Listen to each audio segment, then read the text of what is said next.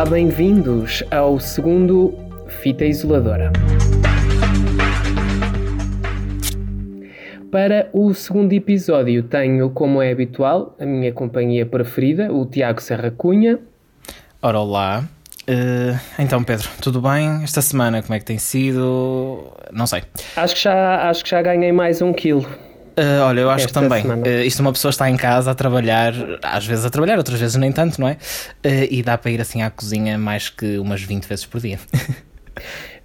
nós estamos todos a transformar-nos no monstro das bolachas. Não sei se também esse é o caso da minha outra companhia preferida, que é o João Malheiro.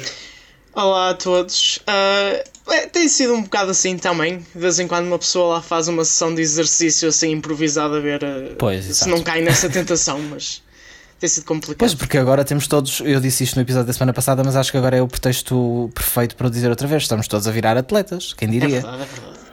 Eu continuo com o meu atletas joelho caseiros. lesionado. Uh, aliás, acho que esta semana lesionei o outro joelho também. Ah. Uh, mas eu queria fazer uma pergunta que é: vocês comem uh, bolachas de canelas? Uh, confesso que gosto de bolacha de canela, mas. Uh... É assim, eu, eu gosto muito, por acaso. Não costumo ter em casa um verdadeiro canelense, devia tê-lo. Eu não sou verdadeiro canelense, aparentemente. Sim.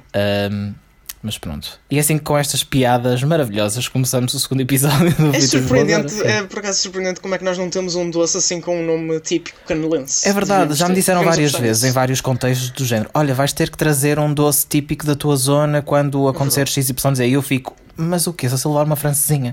Porque esta zona é conhecida pelas francesinhas. esta também. zona é só boa pelas francesinhas. Ok. Ok. Por acaso, existe alguma, existe alguma versão doce da francesinha? Que eu saiba, não. Eu até tenho medo. Ora aí está. E sinceramente espero bem que não, porque é, é, seria demasiado estranho. Mas eu acho que podia ser um bolo de camadas que podia ser inventado. Portanto, okay. fica, aqui um, fica aqui lançado um repto. Assim com uh, outra nacionalidade. Que nos ouvem. Aproveitem o isolamento social para inventar uma receita de uma francesinha doce. É assim, que existem Exato. várias versões da francesinha, nós já sabemos. Os jantares dos palhafactos no Natal foram um exemplo disso. Exatamente. Eu, eu vi é, autênticos atentados uh, à Francinha. Já agora fazia aqui uma pergunta, queridos ouvintes. Um, ehm, qual é a vossa opinião sobre francesinha vegetariana? Aguardo os vossos comentários de indignação. Eu vou-me abster de comentar porque fui uma dessas uh, tristes pessoas, não tristes, vá, estou a brincar, mas fui uma dessas pessoas que colaborou nesse, nesse atentado à sanidade mental do Pedro. Sim, este foi um momento apoiado pelo PAN. Bom, vamos então começar? Vamos começar, vamos começar. Pronto, então, em primeiro lugar, uh, vamos discutir uh, aqui a questão da música ao vivo em tempos uhum. de pandemia. Há muitos Sim. festivais de verão, muitos concertos que estão a ser cancelados, outros adiados. Bem, vamos já discutir isto, mas primeiro temos uma convidada especial aqui connosco neste segundo episódio do Fita Isoladora. Temos connosco então a Alexandra, Alexandra Silva. Olá, Alexandra, bem-vinda ao Fita Isoladora. Olá, muito obrigada. Olá. Tudo bem? Tudo bem. Alexandra, Alexandra é redatora de música do, do Espalha Factos desde 2011 e, portanto, Velha? vai hoje também usar. Não foi isso que eu disse. Uh, vai Veterano usar. é uma palavra mais gira. Exato, é uma veterana, exato. É uma redatora veterana. Uh, vai usar da sua experiência para comentar esta situação. Isto também nos dias em que sabemos que o Rock in Rio foi, foi, foi adiado uh, um ano. Exatamente. E, e eu também acabo de, de, ter há pouco recebi também informação da Associação dos Promotores de Espetáculos, Festivais e Eventos Portuguesa, uh, onde dou nota, isto é uma coisa que eu recebi mesmo há pouquíssimos minutos, Sim. onde dou nota que Sim. entretanto já foram em Portugal adiados 15.412 eventos e cancelados 7.866. Portanto, isto é um número, são números uh, bastante elevados, mas eu não sou a DGS, não vou entrar aqui nestes pormenores. mas, uh, efetivamente, nós estamos a assistir uh, a vários uh, adiamentos, mais adiamentos do que cancelamentos, até, se não estou em, uhum. em, em erro. Um, e, aliás, estes números também mostram isso. Precisamente no dia em que, por exemplo, um festival como o Rock in Rio, que tem o impacto e o peso que tem, adia a, sua, a sua edição uh, para 2021 uh, e numa altura também em que na semana passada tínhamos até conversado sobre a dúvida do que é que iria acontecer com o Primavera Sound uma vez uhum, que vimos as notícias primeiro sobre a Primavera Sound Barcelona, também foi adiado para um, inícios de setembro. Uh, agora, claro, há aqui um, um, vasto conjunto de festivais que nós ainda estamos assim com muitas questões, o que é que lhes vai um, acontecer. Uh, isto... Alguns deles já lançaram mesmo alguns comunicados, algumas declarações uhum. a dizer que estão a avaliar a situação. Muitos deles também já são mais para a frente, não são já. Uhum. Mas ainda lá está, não tem aqui nenhuma decisão definitiva sobre um possível adiamento ou mesmo cancelamento desta, desta edição deste ano. Sim, o Álvaro Covões, por exemplo, da Everything is New, que tem o Nós Alive, que tem um impacto tremendo aqui na, na, na vinda, inclusivamente de estrangeiros, uh, ele diz que até final de abril tomará uma decisão, ou pelo menos percebi isso. Uh, eu não imagino a quantidade de promotores que neste momento está com a, a, dormir, a fazer contas à vida, o que é que há de fazer, não é? Sim, é verdade. Um, e como, quer dizer, não, não, não só aqui do ponto de vista profissional dos espalha-factos, mas sobretudo também como melómana e pessoa que gosta muito de ir a concertos, uh, quando vi o adiamento do Primavera Sound, pensei, mas será que eu no início de setembro sinto-me à vontade para estar num sítio com 20 e tal mil pessoas? E, portanto, Exato, era mesmo por aí que eu ia pegar. Lá está, tinhas dito há pouco que não, era, não és a DGS, lá está, nós não podemos responder por, este, por estas questões, não sabemos muito bem o que é que vai acontecer, mas achas que um adiamento, mesmo que seja para setembro, uh, início, meio, etc., uh, eh, pode ser realmente viável e pode fazer com que de facto estes festivais continuem a acontecer? Eu a sensação que tenho, Tiago, é que por um lado nós vamos todos ter uma, uma sede enorme para assistir a coisas e, e ir para a rua, Sim. não é? Nós temos tido muitos concertos em casa, felizmente, tem sido uma coisa boa, mas uh, desculpem, não é, é, é, é, como a masturbação, não é? É, é fixe, mas não, não é. só, só não chega. E portanto um, vai-nos faltar esse lado até também do convívio, não é? Um, e portanto sim, sim. nós vamos ter muita Sobretudo. sede para irmos para a rua. Sim. E há uma coisa engraçada, outro dia falava com, com um amigo que também trabalha nesta área e ele dizia-me, é incrível porque tu vais ter, tens bandas que estão, estão mortinhas por ir tocar, Portanto, também há muitos artistas que se questionam naturalmente sobre isto, não é? E que querem muito uhum. tocar o mais depressa possível, e há outros que estão muito mais reservados, com dúvidas, com situações pessoais e dependendo também dos países de onde são originários. Portanto, eu também me pergunto Imagina, vamos pegar aqui no caso do Primavera Sound, uh, que Sim. cartaz é que se conseguirá manter, não é? Não se pode assegurar o Exato, esse é um dos principais problemas até aqui dos adiamentos dos festivais. Muitos dos artistas podem já não estar disponíveis. Evidente. Precisamente até pelo adiamento das próprias digressões. Evidente. Uh, exato. E, e, podem não estar disponíveis porque têm já outras, outros compromissos ou porque entendem Sim. que setembro, uh, atendendo também àquilo que é suposto, que aparentemente irá haver um novo surto, não tão forte, mas que voltará a acontecer uh, por finais de setembro. Portanto, enquanto não se conseguir encontrar o supositório para matar o bispo, sim, porque se Deus quiser há de ser um supositório para ensinar muita gente. Ah, isto, isto, realmente. Isso realmente há, há gostos para tudo. o, o, o, a, a, minha, a minha questão, antes de falarmos de supositórios, que é um tema como outro certo. qualquer, não é? Para Sim, é o segundo tema do Fita mais para a frente para introduzir num podcast, para introduzir num podcast e não só. Um, já, mas uh, aquilo que, que eu perguntava, e, e voltando aqui ao, aos concertos online e esta questão toda, tudo, tudo o que isto trouxe de mudanças, por um lado, eu entendo a questão de que não é a mesma coisa, mas por outro, eu acho que isto tem aberto hum, alguma acessibilidade e alguma abrangência maior para, hum, para, para, para a música, para alguns artistas Sim, que é têm incrível. um público Sim, sim, é, é, concordo absolutamente. E, e pode trazer um, uma situação em que artistas que não eram tão conhecidos ou que não eram tão vistos sim, comecem a ganhar também alguma projeção. Resta depois também ficar a pergunta de quando é que podem colher esses dividendos, não é? Um, sim. Isto, claro que o bom artista é aquele que quer chegar ao maior conjunto de pessoas e, e quer fazer com que a sua arte chegue ao maior número de pessoas e isto é sempre positivo, não é? Porque... Mas lá está, esta altura pode também trazer alguns, alguns impedimentos. Por exemplo, eu eh, recentemente falei com a artista, a cantora Cláudia Pascoal, uhum. que lançou recentemente um disco, uhum. uh, e ela dizia que já tinha planeado na, na mente dela toda uma, uma digressão agora, já no lançamento do álbum, para o mostrar às pessoas, cara a cara, uhum. digamos assim, e que não o vai poder fazer e não sabe o que é que vai acontecer aqui. E que é muito mais difícil de, de promover um álbum desta forma e está a fazer tudo por tudo para o promover de forma online, com vídeos, com concertos, com diretos, com seja o que for.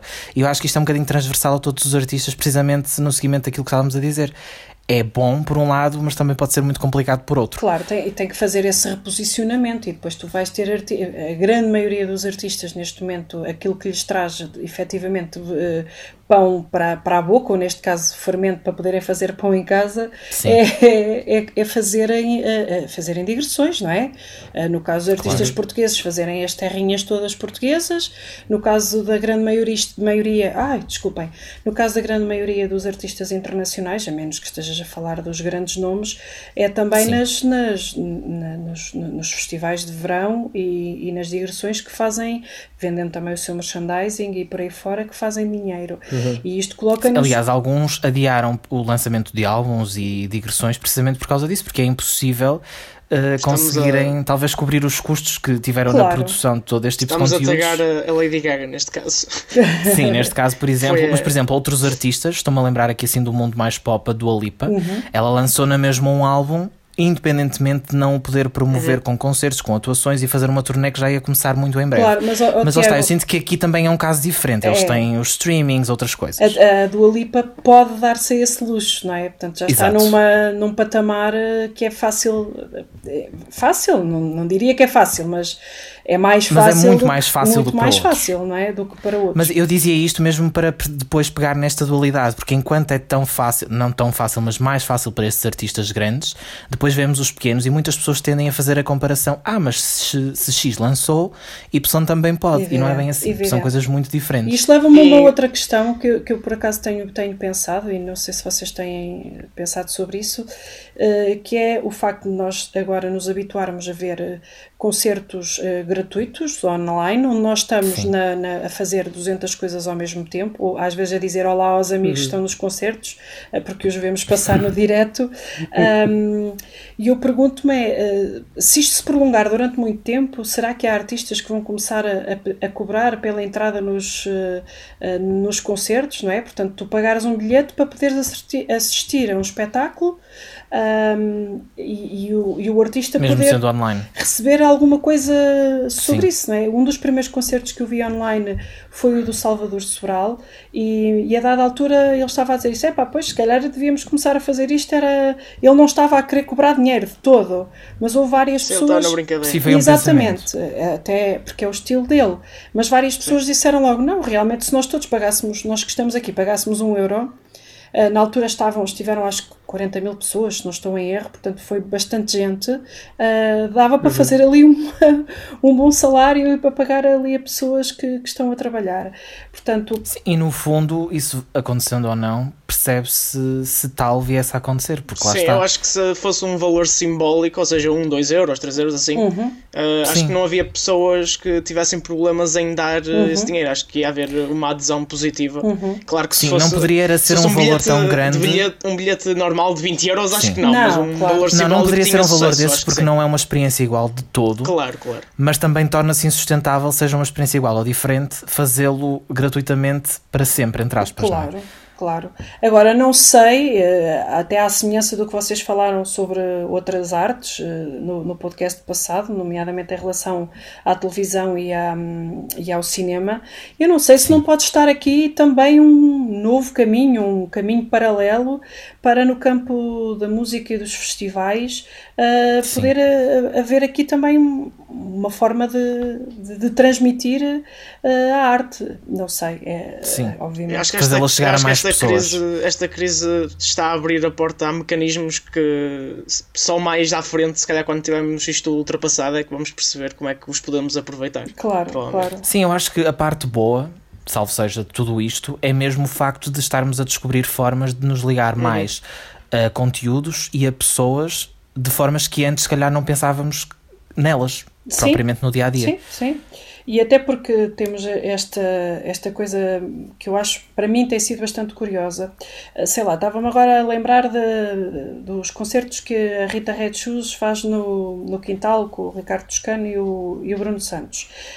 Um, no dia a dia. Uh, eu, eu não consumo muito a Red Shoes, mas certamente Ricardo Toscano e Bruno Santos não consumo mesmo, ou seja, são artistas que, que estão numa, numa linha bastante mais, uh, portanto, menos mainstream, não é? E com estilos Sim. musicais mais uh, que eu não consumo tanto, e isto também é oportunidade para me levar a outras. Estou, dúvida, estou a falar sim. de mim, mas certamente que muitas pessoas lhes acontece isso. Portanto, temos disponibilidade e tempo e está mais à mão, nós consumirmos também estilos artísticos um, diferentes e géneros musicais diferentes. Isto também são oportunidades que se criam, não é?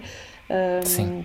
Mas lá está, uh, pelo menos, uh, agora voltando a pegar aqui um bocadinho, uh, voltando atrás um bocadinho, por causa da questão da, da música mesmo ao vivo, pode haver estas formas, mas de qualquer das formas nunca será substituível uma experiência de ver música ao vivo.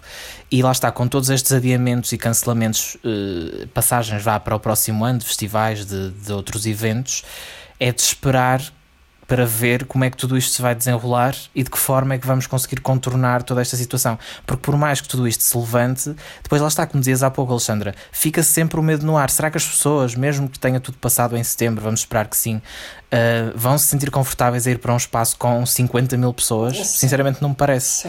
Uh, não sei, acho não que isso só... vai ser muito 50-50, honestamente. Também vai depender um pouco do, do, próprio discurso político e mediático nessa altura. Sim, depende de muita coisa, mas isto vendo de um prisma de agora, não é? Em que não temos a certeza de nada. Claro, vocês claro, é sabem é que incerto. eu sou. Vocês sabem que eu sou super, hiper, mega fã do Vodafone Paredes de Cora e foi por causa. Foi a minha primeira reportagem para o Espalha Factos, foi precisamente o Paredes de Cora 2011.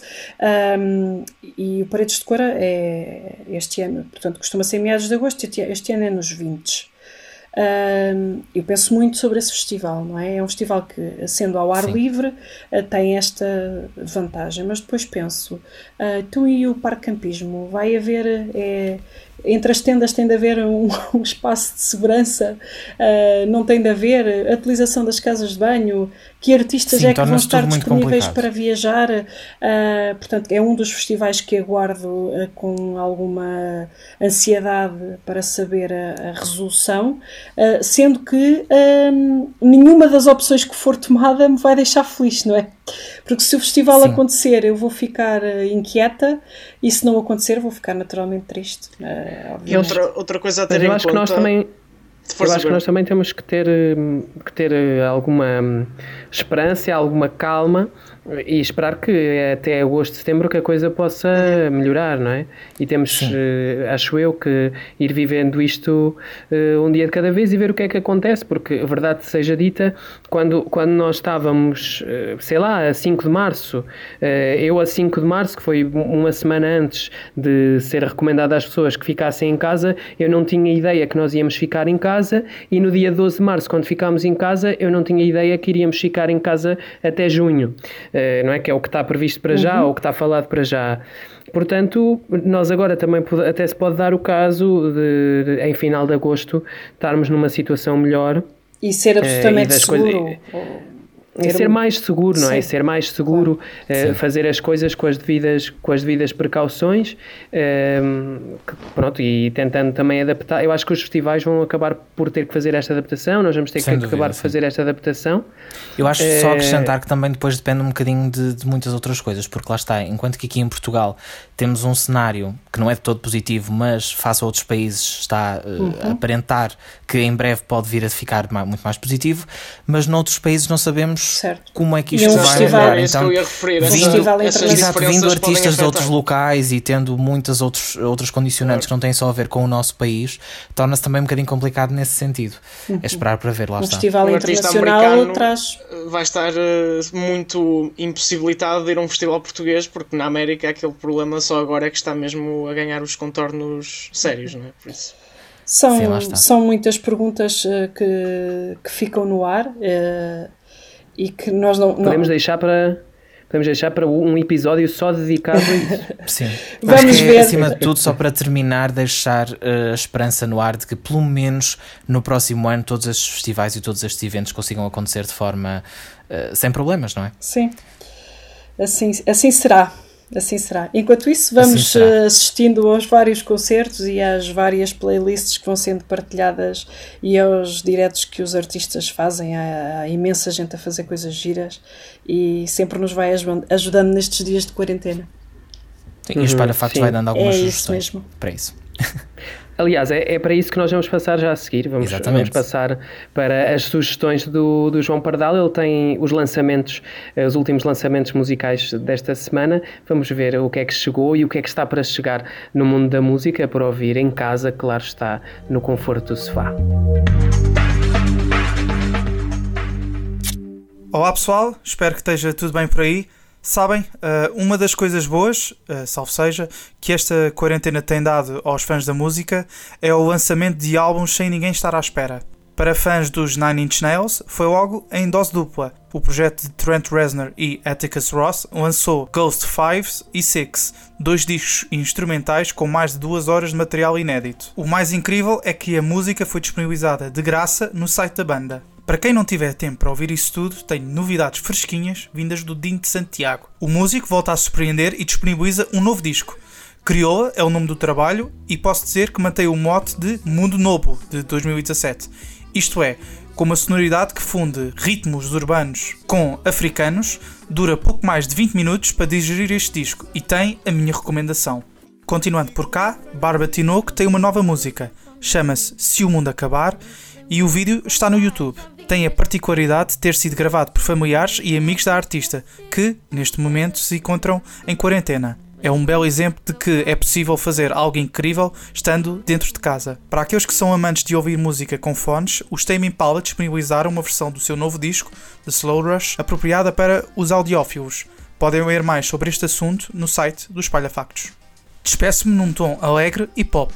Vocês têm mesmo de ouvir o aguardado segundo disco da Dua Lipa, posso dizer que é um belíssimo monumento da música pop, orlhudo, bem produzido e com significado.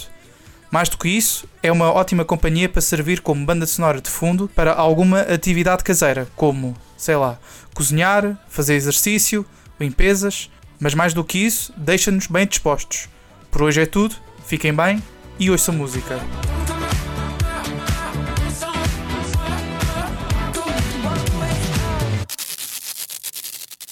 Ora, esta última sugestão aqui do álbum da Dua Lipa agradou-me especialmente, porque eu vou ser honesto, eu acho que na última semana, que faz hoje uma semana que o disco foi lançado, aliás, era para ser lançado hoje, mas foi lançado a semana passada, eu acho que ainda não ouvi, se ouvi uma ou duas músicas de outros artistas é muito.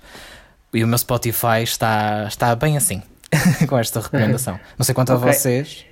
Eu já eu, eu não ouvi o álbum todo, tenho que, tenho que admitir que há algumas músicas do. Aliás, eu ouvi o álbum todo, mas não, não repeti faixas do álbum todo. Há okay. duas ou três que eu gosto bastante e que ouço bastante. Aliás, eu, eu acho a Physical mesmo um, um grande single é uh, e, e, tenho ouvido muito, até assim um bom uh, hit motivacional nesta, nesta fase. É uma boa sugestão, lá está, para, para esta quarentena, como, como o João disse há pouco. Um, de facto, é um álbum muito. É um álbum pop, orlhudo, mexido e acho que é uma boa sugestão para esta altura. Mas bem, Sim. temos agora outras coisas para falar. É verdade. Também vamos falar de uma diva também. Sim. António Costa. António Costa não é a diva, a diva é a Cristina Ferreira. António Costa foi esta semana ao programa da Cristina. Foi uma entrevista de 40 minutos em que ele esteve a esclarecer sobre os próximos passos na estratégia de mitigação da, da Covid-19. A opção foi elogiada por uns, criticada por outros, mas a verdade é que foi mesmo um sucesso de audiências.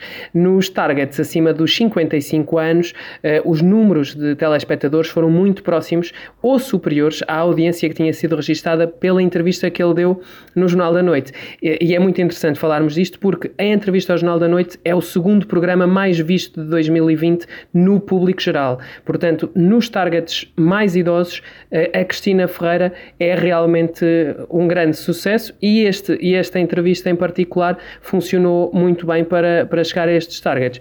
Uh, e a minha pergunta para vocês, meus caros uh, camaradas é se uh, vos pareceu bem esta, esta opção do, do, António Costa ir dar uma entrevista ao programa da Cristina no meio desta crise pandémica.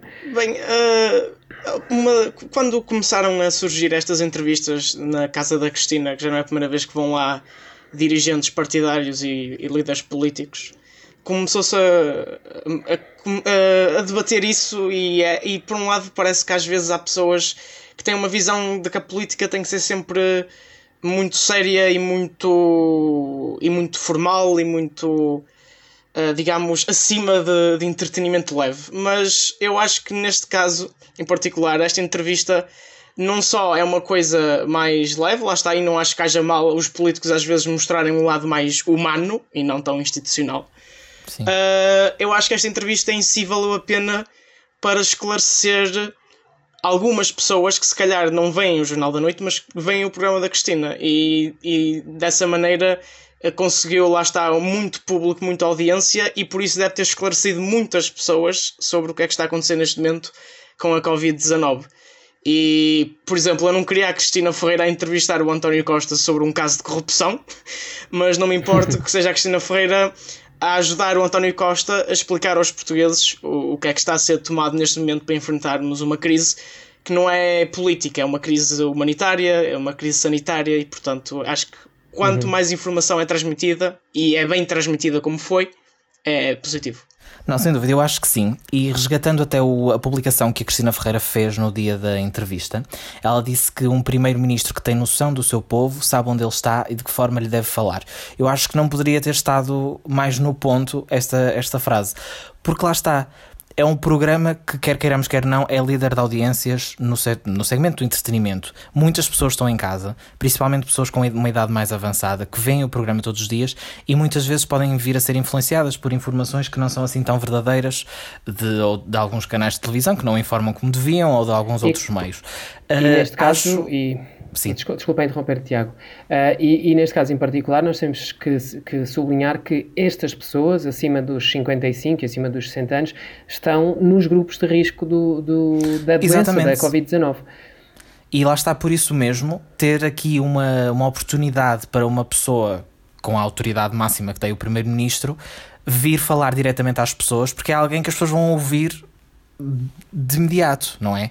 Não é, não existe aqui nenhum médico, nenhum intermediário, nenhuma explicação uh, diferente ou, ou, não, não devida. Neste caso é o, o nosso primeiro-ministro que está a falar diretamente para as pessoas.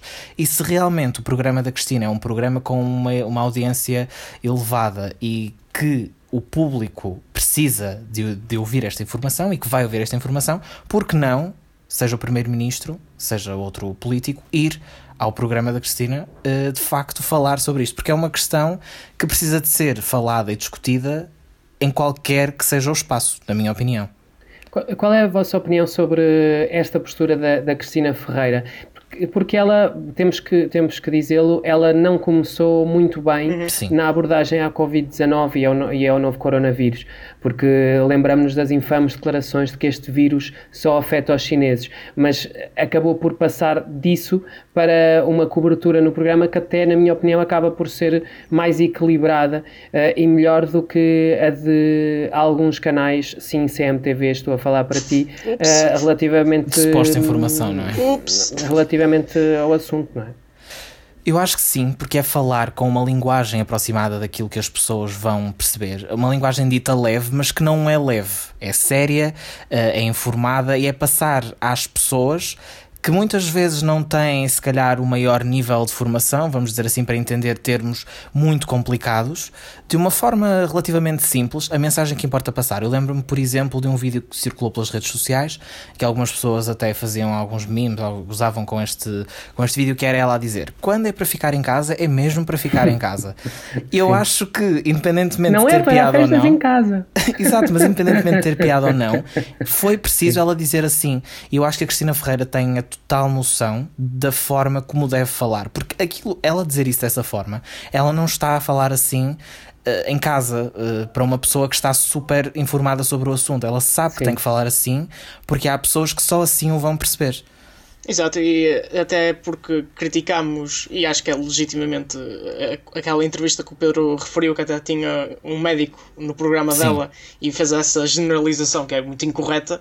Agora acho que ela de facto tem essa noção do público que tem uh, e por isso decidiu mudar a postura para melhor, e portanto acho que é preciso reconhecer os erros que ela já tomou, mas também reconhecer que agora uh, foi uma boa mudança de atitude e eu acho que não tem nada de mal ir lá um dirigente político ou alguém que representa o Estado português explicar às pessoas uh, como é que isto funciona, porque de facto é precisamos de saber e precisamos que toda Sim, a gente é preciso, saiba. E é preciso que toda a gente perceba e nem todas as pessoas vão percebê-lo da mesma forma. Eu acho que isto é uhum. é muito importante precisamente para essas pessoas que não o vão perceber, como eu estava a dizer há bocadinho. E acho que aquilo que a Cristina fez no início, uh, sem querer defendê-la propriamente, mas eu acho que não foi com o intuito de, de, ser má, de ser negativa em relação a toda esta situação. Mas a verdade é que foi assim, foi isso que passou. Mas acho que ela de facto percebeu e assumiu esse erro e por isso mesmo uh, expandiu aqui ao máximo uh, o outro lado da questão que ela está a informar. Informar-se ela própria, informar os outros da forma correta acerca daquilo que deve ser feito. Muito bem, nós passamos então da Cristina Ferreira para um parente afastado dela, que é o Ruben Ferreira. Ele está em Guimarães e vai-nos agora dar as sugestões de séries desta semana. Olá, olá, estou de volta e esta semana trago mais duas sugestões de séries que não se tornaram muito populares, mas que valem a pena ver. As séries de hoje são muito diferentes e já sabem, podem aproveitar para vê-las durante este tempo que estão em casa e em quarentena. A primeira sugestão é a série Femme. Então, Femme é uma série de comédia bastante agradável e protagonizada por Nina Dobrev. Sim, ouviram bem, a Nina Dobrev, a atriz que fez Helena Gilbert e Catherine Pierce na série de enorme sucesso da Vampire Diaries. Unfortunately, she calls them STDs. Oh, that explains her other text. Yeah. Mas falando um bocadinho sobre Femme. A série segue a vida de Clem, a personagem de Nina, que é uma jovem sensata, inteligente e que só quer viver uma vida tranquila, longe de preocupações e constituir família com o seu noivo.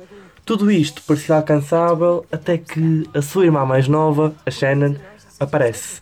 A Shannon decide mudar-se para a casa de Clem, sem a avisar, para fugir ao seu pai.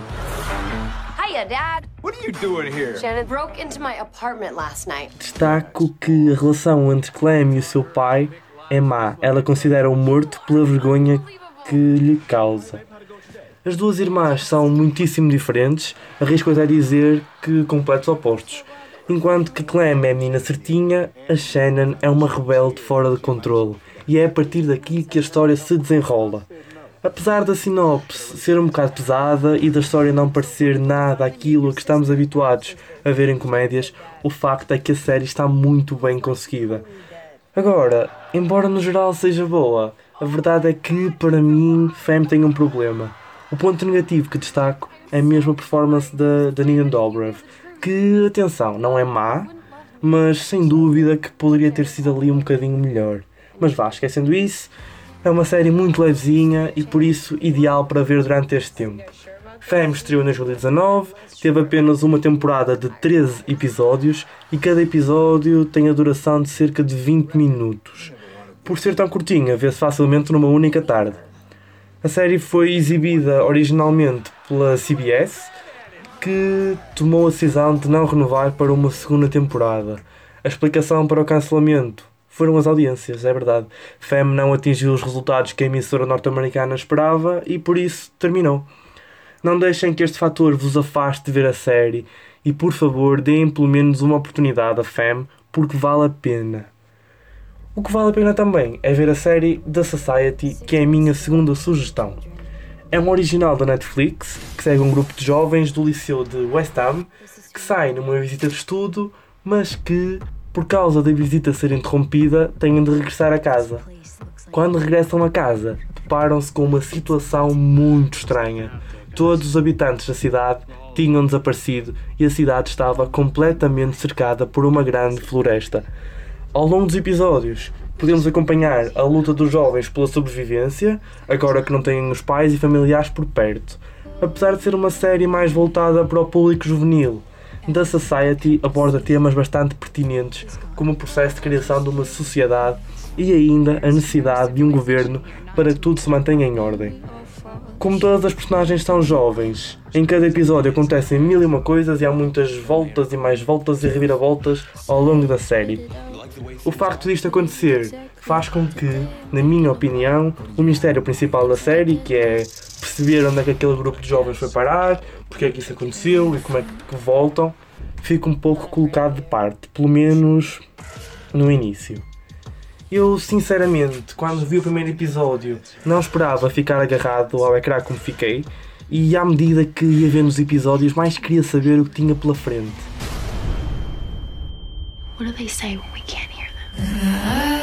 Quero destacar o último episódio da primeira temporada, que foi sem dúvida alguma surpreendente. Muito poucas séries conseguem fazer com que eu fique super ansioso e entusiasmado para a temporada seguinte, e da Society conseguiu definitivamente. Em relação ao elenco, não há nenhum ator ou atriz que seja muito conhecido por já ter feito grandes trabalhos, mas no geral estão todos muito bem, o que é uma surpresa agradável e um ponto positivo. The Society estreou em 2019 e está disponível na Netflix. A primeira temporada tem 10 episódios, cada um com mais ou menos uma hora de duração, e a segunda temporada está a caminho, é verdade. A Netflix já confirmou que The Society vai voltar para uma segunda temporada, mas ainda não revelou a data de estreia. Agora que já dei as minhas duas sugestões da semana, chamo a vossa atenção para uma estreia muito aguardada que acaba de chegar. Provavelmente já sabem sobre o que estou a falar, porque era talvez um dos regressos mais esperados do ano. A Casa de Papel voltou para a sua quarta parte. Os 10 novos episódios já estão todos disponíveis na Netflix e, de acordo com a review dos Espalha Factos, é tempo de guerra. Tudo isto são boas razões para ficar em casa, por isso já sabem, preparem as pipocas, agarrem uma manta e desfrutem destas fantásticas séries. Quanto a mim, estou de volta para a semana e com mais sugestões. Até lá! Esto es mucho más que un atraco y tú lo sabes bien. Ficámos então com La Casa de Papel a fechar as sugestões de, de, séries desta semana. Vamos ver o que é que acontece no desfecho do atraco. Uh, um grande atraco, curioso. um grande assalto está mesmo a levar a criação artística é, é, um tema incontornável na, na, nossa, aqui na nossa fita isoladora, mas também pode haver alguns impactos e algumas mudanças na criatividade, e é isso que o João Malheiro também nos vai agora desenvolver. Exatamente, Pedro. Uh, esta semana uh, dei por mim a refletir um bocado sobre como, e pego num caso em particular, já que sou um amante desse tipo de filmes, que é filmes de terror. Se há uma coisa uhum. que se analisa uh, a história do cinema de terror americano é que o, as, os problemas sociais, as, as questões que apoquentam a população, refletem-se ao longo das décadas nos vários trabalhos. Por exemplo, o exemplo mais prático é nos anos 50, que era a era pós-nuclear. Os uhum. filmes de terror eram tudo desastres científicos que corriam mal e que eh, era o, o ser humano a meter-se com a natureza e por isso apareciam coisas assustadoras e por aí fora. E portanto acho que existe agora esta, esta noção de que mais do que uma coisa estapafúrdia como um zombie ou uma coisa sobrenatural, uma das coisas mais assustadoras que se pode ter é, por exemplo, este terrorista invisível que, que é o, uhum. o novo coronavírus. E acho que existe, por um lado, essa, essa noção de que há uma nova realidade que as pessoas estão a viver e que vai deixar a sua marca e pode também expandir-se para outros géneros, como por exemplo as relações uh, interpessoais, mas divididas pelo isolamento social, portanto, uh, as relações através da internet, as relações online, através das tecnologias. Uh, a própria música, a Bárbara Tinoco lançou ontem um novo, uma nova música Uh, que era sobre este tempo, e certamente que vão começar a haver várias músicas sobre o tempo que estamos a viver agora e sobre o que é que é estar isolado uh, dos amigos e da família. Portanto, acho que vai haver uma grande produção criativa sobre os vários aspectos do que se está a viver neste momento. E de certa forma é, é sempre a arte uma maneira de, de mandarmos cá para fora os nossos sentimentos, não é? Mas por acaso, neste caso, o, o cinema de terror uh, até parece que teve um papel um bocadinho uh, premonitório, porque um, nos últimos tempos nós temos tido alguns filmes sobre inimigos invisíveis, uh, nomeadamente o, um, o, Bird Box ou o um, Quiet Place, que, são, que são filmes que, que falam de inimigos invisíveis e que, que, que, podem, que podem vitimar. E por exemplo, outra, outra, outra questão que eu me lembrei é metia muita piada se Chernobyl, a, a série, tivesse uhum. saído agora ou depois de agora, que eu acho que as pessoas iam ter ainda mais. Uh, iam ter uma relação ainda mais emocional com a série, porque há lá cenas que são absolutamente uhum. assustadoras e não se vê nada, Sim. porque o inimigo é a radiação, Sim. como a cena da ponte Sim. ou o final do segundo episódio. E, e, uma parte do, do, problema neste caso pode ter sido também a ocultação de informação numa fase inicial. Uhum. Uh, neste momento ainda não é muito claro, até porque a informação vem dos Estados Unidos e, portanto, tem que ser vista com alguma, uh, com alguma, como eu ia dizer, alguma desconfiança. Uh, mas saiu uma informação uh, a dizer que o primeiro caso de, de, com o novo coronavírus terá surgido ainda em novembro, segundo um relatório da inteligência uh, norte-americana, mas que a China, numa primeira fase, terá tentado fazer aqui uma contenção de danos, uma contenção, uma contenção de informação que na verdade é uma história que nós já vimos uh, com outros casos e Chernobyl é realmente um retrato disso, ou seja, de tentar abafar o problema antes de o resolver, o que criou um problema muito maior do que ele seria caso tivesse sido combatido logo de, de início. Mas enfim, isto é uma conversa sobre uh, a arte enquanto reflexo do, dos comportamentos sociais, mas nós temos aqui uma parte prática de que não nos podemos esquecer, que é esta paragem, que é uma paragem muito longa, tem um impacto direto ao nível da produção. Sim, eu acho como nós discutimos até no episódio passado muito acerca do, do da questão dos filmes e das séries, um, isto pode ter aqui, lá está, como dissemos, dois lados da questão.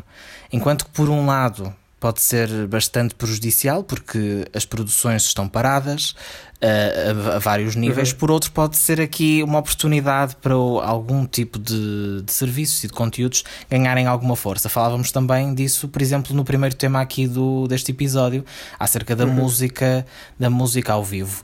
Apesar dessa força que, que pode vir a ganhar, não é? A arte uh, e a sua divulgação um, ehm, nesta época, em contrapartida aqui um bocadinho com esta paragem que está a acontecer, eu acho que pode-se ligar um, um bocadinho com aquilo que vocês estavam a dizer, criar-se mais conteúdos da forma possível e haver aqui um, uma série de plataformas que pode aproveitar uh, esta onda, que não é as razões pelas quais estão a está a acontecer não é não são as melhores, não é?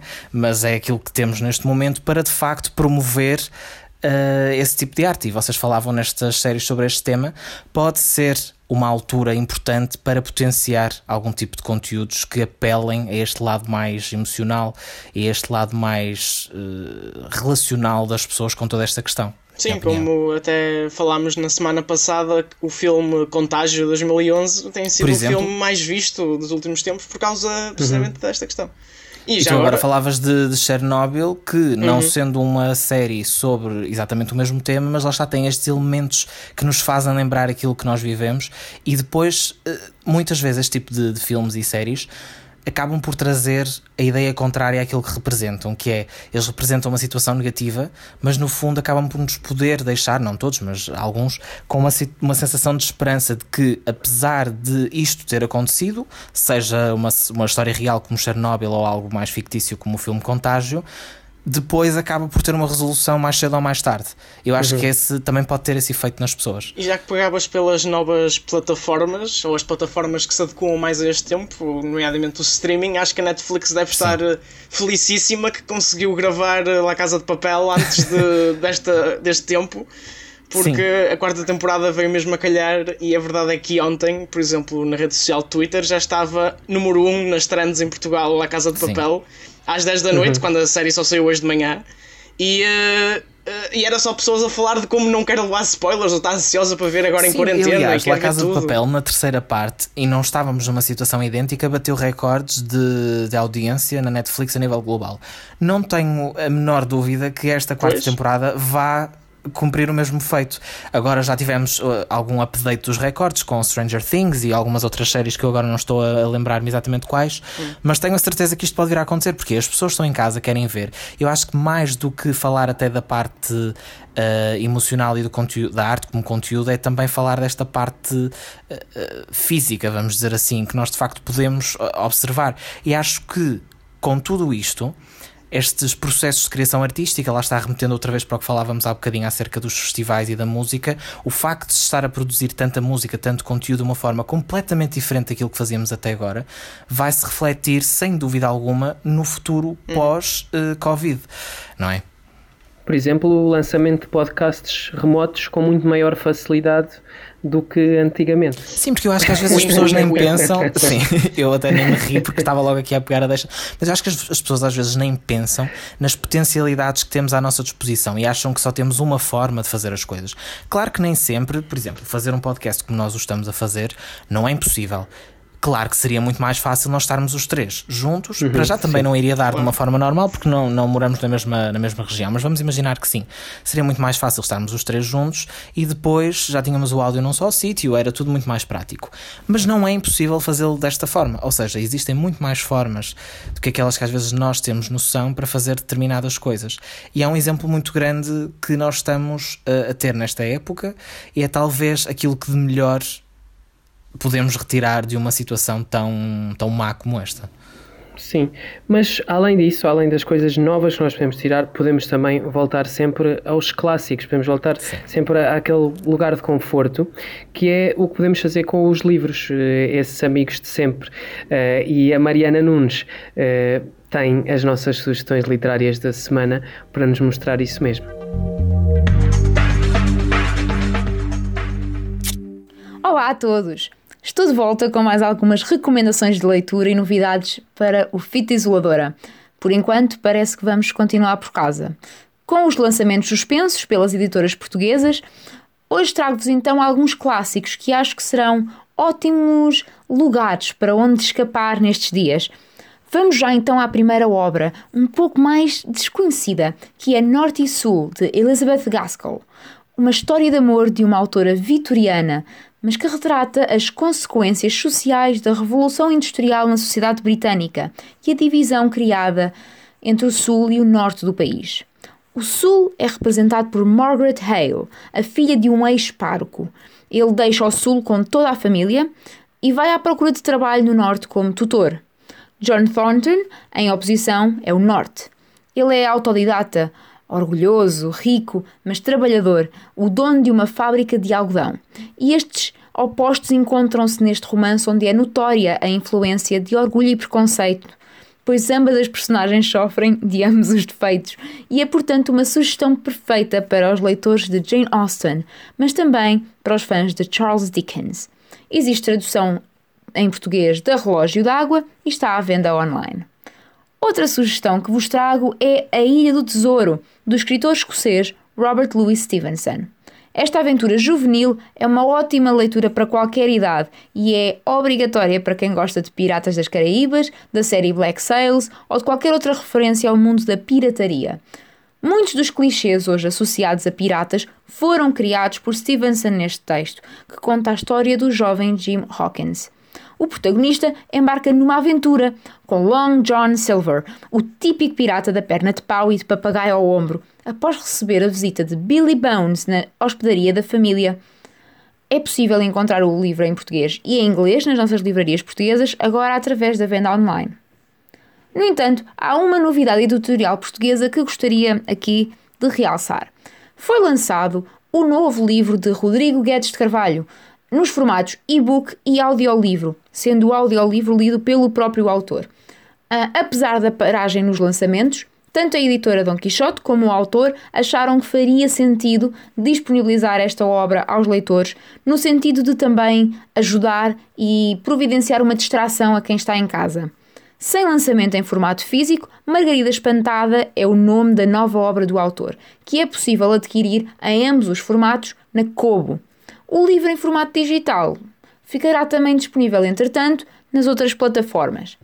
Para terminar, vim a falar-vos da Reli, a recém-criada rede de livrarias independentes que une livrarias sem ligações aos grandes grupos editoriais ou livreiros. O objetivo fundamental desta rede é o apoio mútuo e a coordenação de esforços no apoio às pequenas livrarias que estão com as portas fechadas e que são as mais afetadas pela situação atual que o país atravessa. De momento está a decorrer a campanha Fique em casa, mas não fique sem livros, com a oferta dos portos de envio. Só precisas de contactar, por e-mail ou telefone, a livraria independente mais perto de ti ou aquela que costumas frequentar se já fores cliente habitual. Os contactos e mais informações sobre a campanha e a rede de livrarias independentes estão disponíveis em reli.pt. E daqui por hoje é tudo. Não se esqueçam de se distraírem e descansarem com um bom livro e de apoiar as livrarias portuguesas. Fiquem em casa e boas leituras! Ficamos então uh, com as sugestões da Mariana para esta semana e também chegou a altura de nós darmos as nossas próprias sugestões. Para... Claro, isto não seria fita isoladora sem nós virmos para aqui dar algumas ideias para ver Quando durante a próxima semana. não estamos a fazer exercício físico, estamos a ver qualquer coisa. Ou e... seja, isso é o resto do dia todo tirando aquela meia hora, não é? Exatamente. Não, ao contrário, ao contrário, não é? Não, sim, nós, nós estamos a fazer exercício a vida 24 a fazer horas. exercício físico. Exatamente. Bom, uh, pelo menos eu. Então, uh, a primeira coisa que vocês podem ver nos vossos 30 minutos de pausa de exercício físico é uma série uh, que saiu, aliás, duas séries que eu tenho para vocês que saíram agora no Netflix. Já tinham uhum. saído antes nos seus canais respectivos, uma é americana e outra é inglesa, e agora foram distribuídas internacionalmente pela Netflix. Uhum. A primeira é Dare Me, uma série americana que consegue tornar uh, o cheerleading, uh, as claques, uh, consegue fazer um jogo político de claques de secundário, não sei como, mas consegue. Ui.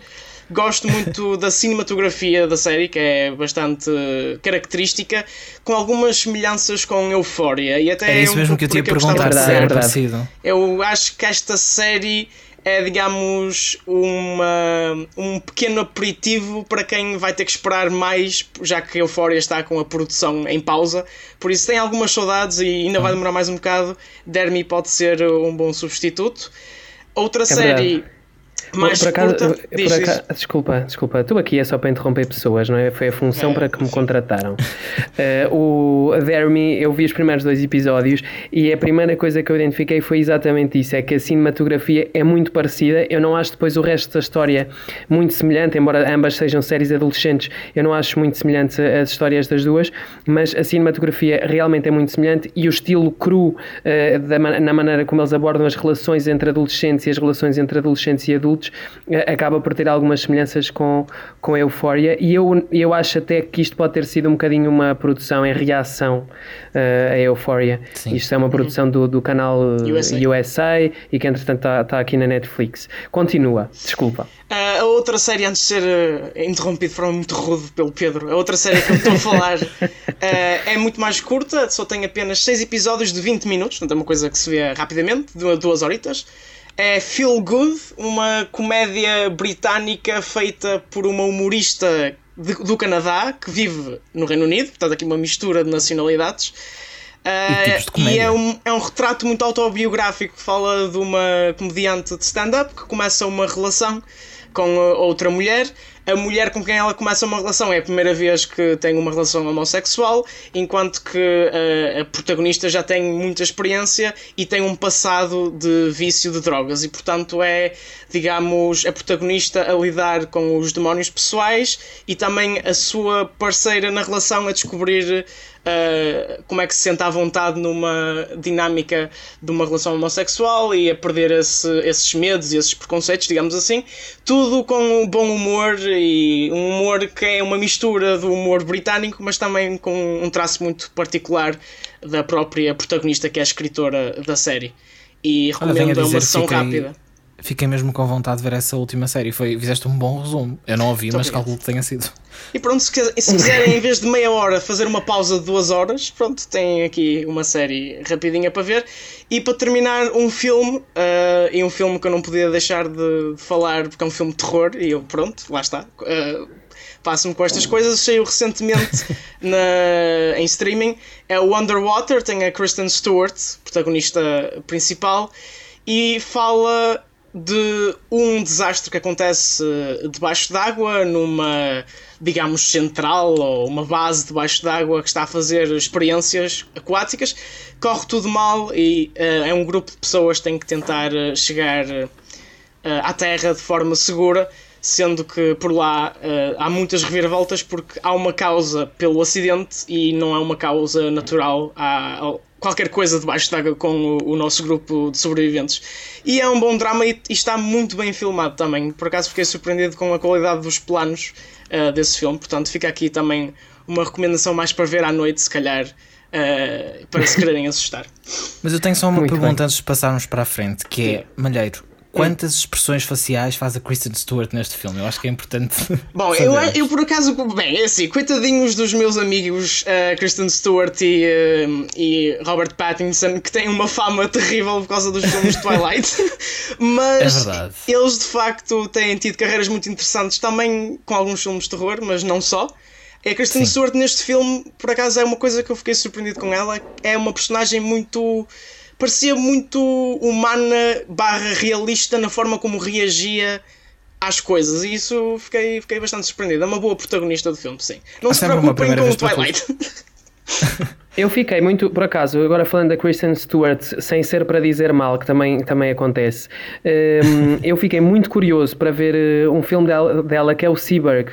É assim que se diz? Seaberg, Seaberg. Ah, não sei. Acho eu, por acaso também não sei que é, que é a história de uma, de uma atriz que lutava pelos direitos civis e que ela acaba por ser eh, muito, muito assediada pelas autoridades uh, americanas. É assim, um, parece-me um drama bem psicológico. Eu vi o, tra o trailer na altura no cinema e fiquei muito interessado em ver. Entretanto, não cheguei a ver, mas eh, logo na altura que vi esse trailer me pareceu que a Kristen Stewart era capaz de fazer mais do que duas expressões faciais, o que me deixou agradavelmente surpreendido. Sim, claro, eu só não podia perder a oportunidade de fazer essa piada, não é? Mas acho que de facto ela tem tido uma evolução boa e existem papéis que lhe, que lhe encaixam muito bem. Isso eu tenho de lhe dar, sem dúvida. Bem, as minhas sugestões são só duas, depois na semana passada ter dado um total de 327. uh, Temos que fazer um equilíbrio. Semana, sugiro, esta semana sugiro uma série e um filme. Nas séries sugiro Vikings, as primeiras três temporadas estão na Netflix. Eh, é a história da ascensão de Ragnar Lothbrok e da epopeia dos Vikings à conquista dos mares, quando eles decidem ir à descoberta do Ocidente e espalhar terror por aí em terras cristãs. É uma trama que mistura a vida dura em tempos medievais com algum misticismo que, que era muito próprio da época e que acaba por também permitir ter algum contacto com a religião pagã uh, da, da Escandinávia, que nós normalmente só conhecemos através dos filmes da, da Marvel uh, e que aqui acabamos por olhar com, com, outra, com outra visão e com uma visão diferente. Um, Vikings tem as primeiras três temporadas na Netflix, mas é uma produção do, do canal História norte-americano uh, e tem mais temporadas que estão disponíveis de outras formas, as quais eu não irei mencionar neste podcast. além, da, além da série Vikings, tenho uma sugestão em sinal aberto, é o filme Aliados, dá no sábado às 16h30 na TVI. Uh, o Brad Pitt e a Marion Cotillard num, num drama, num romance de espiões, ele é muito convincente é uma história bastante envolvente. Eu vi no cinema, provavelmente vou aproveitar para rever agora uh, na tarde de sábado da TVI. A TVI voltou com, com o cinema ao sábado à tarde, portanto há coisas boas uh, realmente Sim. que o coronavírus traz. Não foi só o adiamento do Big Brother. Um, abrimos ainda caminho com esta história de espiões para eu fazer assim uma última sugestão, mesmo assim à Sorrelfa, que é A Espia. É a nova série portuguesa da, da RTP1, estreia Muito dia curioso. 8 de abril, que é a próxima quarta-feira, na RTP1 e na RTP Play, é a partir das 21 horas, é, passa-se nos anos 40, tem a Daniela Roy, a Maria João Bastos e o Diogo Morgado. É uma história sobre a altura em que Portugal era um país neutro eh, na guerra e, portanto, acabava por ter aqui muitas pessoas que faziam de espiões e de agentes duplos. É uma história muito interessante e que me parece, para já, das primeiras amostras, eh, muito bem filmada. Sim, isto é uma, uma série que também me interessa muito e tem uma potencialidade enorme, portanto, fico ansioso para ver. Sim, também estou muito curioso para ver. Ainda por cima por ter a Daniela, a Daniela Roy, sendo uma atriz tão internacional, o facto de estar aqui de regresso às produções portuguesas, assim, numa série uh, com uma, uma grande produção da RTP. E uma ex-apresentadora da Eurovisão, atenção. Sim, exatamente. É ela, esteve, ela esteve à conversa com a, com a Filomena Cautela e com a Inês Lopes Gonçalves no, no 5 para a meia-noite. E ela diz que o convite para fazer esta série eh, já tinha surgido há sete anos, Caraca. só que entretanto, como, como nós estamos em Portugal, eh, demorou sete anos até que tivesse reunido todo o financiamento e todas as condições para Sim. a produção. A série foi gravada o ano passado. Uh, e finalmente está, está, vai agora chegar uh, à emissão da, da RTP1. Continua a fazer o seu caminho com, com séries nacionais e com algumas coisas bastante interessantes. Sim, e por um lado, ainda bem que surgiu só agora, lá está, precisamente por causa de toda esta, todo este investimento da RTP nas séries. Não esquecer, por exemplo, o Alga Seca, a produção com a TV da Galiza, que chegou agora a HBO Portugal e Espanha. Portanto, também fica aqui uma recomendação. Com um ótimo uh, do Tiago no Espalha Factos, também é que se te dizer. Sim, exatamente. uhum, uh, agora, eu, para terminar muito rapidamente, estou aqui duas sugestões assim de uma um bocadinho mais leves e um bocadinho mais engraçadas, porque eu acho que é sempre preciso nesta altura. Em primeiro lugar, quero recomendar uma série que não é nova para ninguém, ou para quase ninguém, quase toda, toda a gente conhece pelo menos o nome. Brooklyn Nine-Nine, a sétima uhum. temporada chegou agora ao canal TV Cinemotion, estreou uh, há dias atrás. No entanto, já estreou há algumas semanas nos Estados Unidos, portanto, já existem mais alguns episódios para ver noutras plataformas.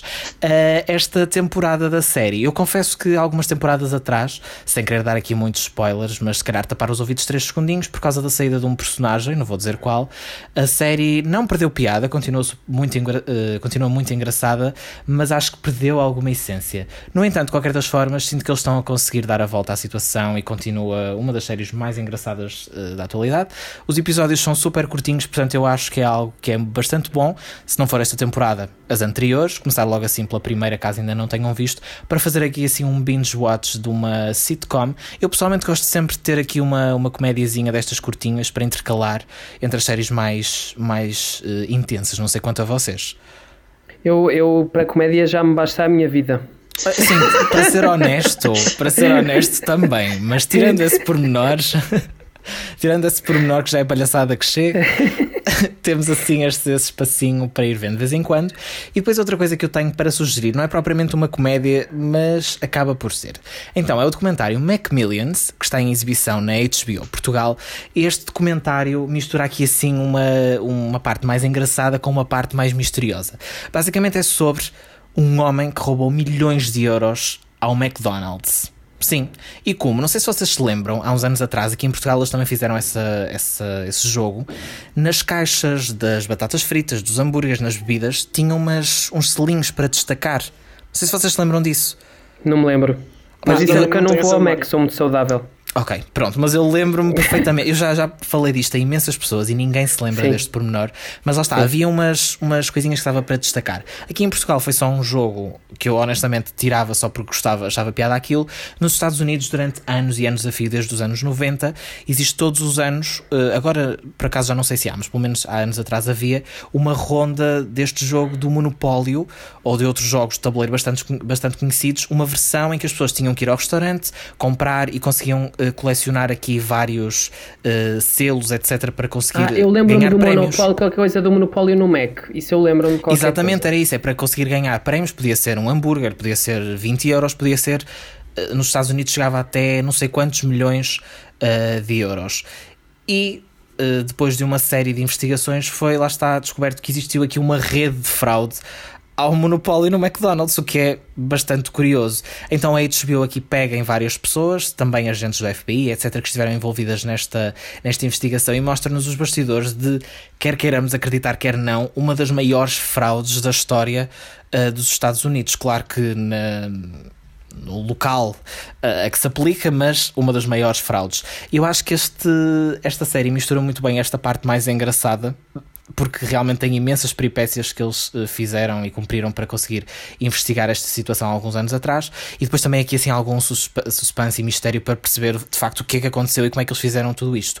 Para quem gostou de, daquele filme que houve um da Netflix e outro da Hulu que era sobre aquele festival, o Fire, lembram-se? Fire Festival, sim, sim. Pronto, quem gostou de uma coisa desse género que também dava para rir no meio da desgraça, acho que este mistério é assim bastante bom e uma boa dose de entretenimento para, hum, para esta época de quarentena.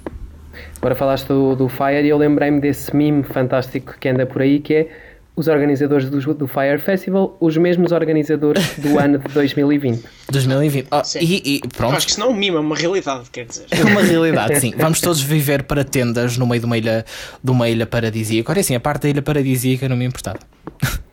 E pronto, se vocês quiserem ver estas sugestões e várias outras, nós estamos em espalhafactos.com a dar-vos uh, quase diariamente, poderíamos dizer assim, muitas e boas sugestões para uma bela quarentena no sofá. Verdade. Bem, e olha, uh, e é assim que, que nós vamos terminar a nossa edição de hoje. Isto passou num tirinho. Foi é, super é rápido. É uma expressão que eu gosto muito. um, para a semana cá estaremos de volta, isto é, se nenhum de nós for infectado. Um, mas seja. também, quer dizer, a verdade Sim, nós fomos dita, infectados pelo vírus do exercício físico, é o claro, único claro, que nós temos, não há Exato, mais nenhum. Mas verdade seja dita que também se formos, podemos continuar a fazer. Sim. Porque isto é tudo, é tudo remoto e, portanto, é, é uma questão Fita de. Fita isoladora em direto do Hospital de São João. Sim, estamos a ter uma entrevista exclusiva com um infectado. É, acho que até é Por exemplo. Enfim, uh, antes que continuemos aqui a divagar mais, vamos embora. Eu vou passar para a quarentena no sofá para ver a nova temporada de La Casa de Papel, que já estou aqui há demasiado tempo e já queria estar a ver, pessoal. Portanto, bora lá. Pronto, é assim que nos trocam. Adeus, até para a semana. Até para a semana, obrigado a todos por terem ouvido. Até para a semana.